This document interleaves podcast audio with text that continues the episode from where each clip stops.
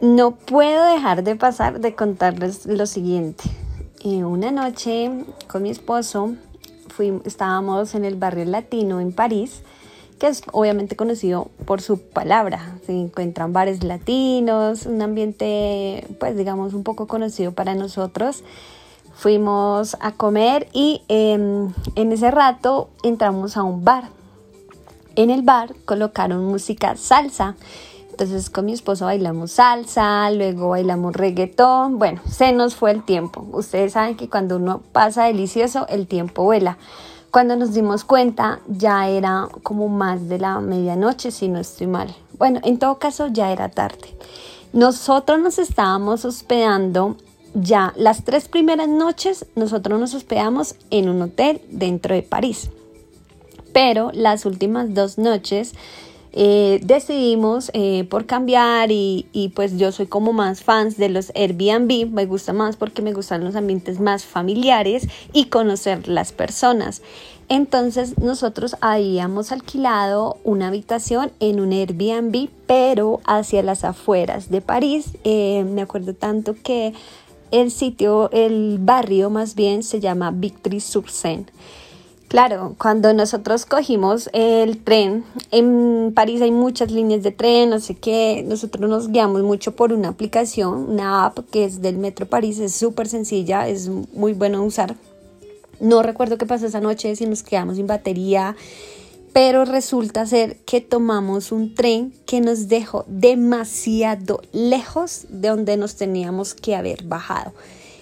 Cuando nosotros nos bajamos ya en la última parada del tren, que pues realmente no volvió a parar, eh, ya no había trenes para regresarse. O sea, y estábamos re lejos, estábamos como a 40 minutos más o menos de, de regresarnos, o sea, del trayecto en tren. Nos bajamos, ya inclusive la estación de tren estaba cerrada.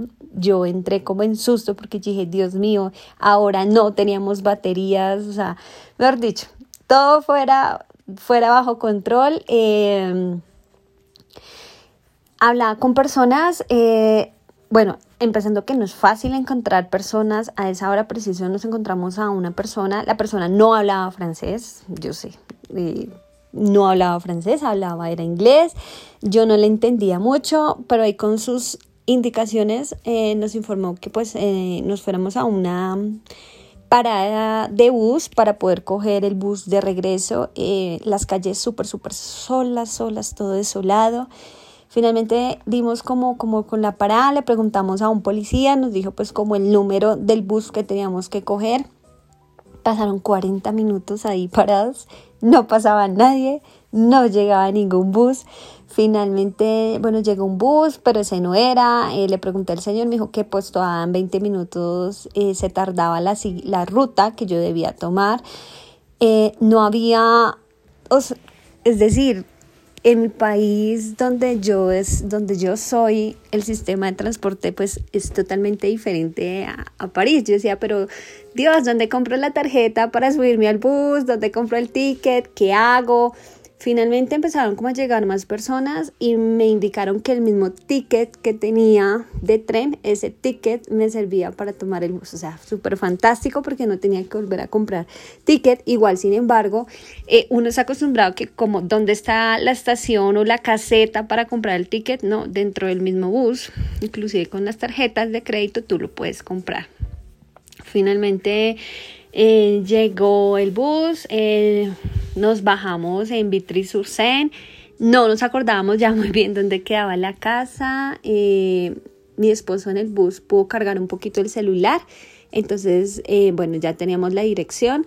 Cuando nos bajamos y empezamos a caminar, hubo personas que pues pasaban como, venían como de una fiesta y nos dijeron, ustedes están perdidos, em, le mostramos la dirección, ellos nos pudieron ubicar, es más, nos acompañaron hasta la puerta de la casa, toda bonita la señora de la casa, estaba asustada, ustedes dónde estaban, claro, llegamos como a las 2 de la mañana, una cosa increíble porque pues ya estaba demasiado tarde, casi nos tomó más de mucho tiempo llegar, pero digamos que fue una experiencia que yo inclusive ese día le dije a mi esposo, yo creo que nos va a tocar dormir en un parque o algo así, esto está súper imposible de ir a, hasta la casa, no pasaba el bus, todo demasiado solo, pero fue una experiencia que llegó, wow, remarcable porque por más... Eh, por más perdido o por más cosas que tú ves que como que no vas a salir, finalmente llega el calor y como la bondad de la gente y Dios filtra como las, las personas para que uno pueda como salir a flote. Entonces, esta experiencia la quería compartir, fue una experiencia que cuando la recuerdo, la recuerdo con mucho cariño porque fue en medio del susto, pero también en la alegría en que a veces las personas eh, te ven y, y pues te extienden la mano para ayudarte y volver a encontrar la ruta de tu camino.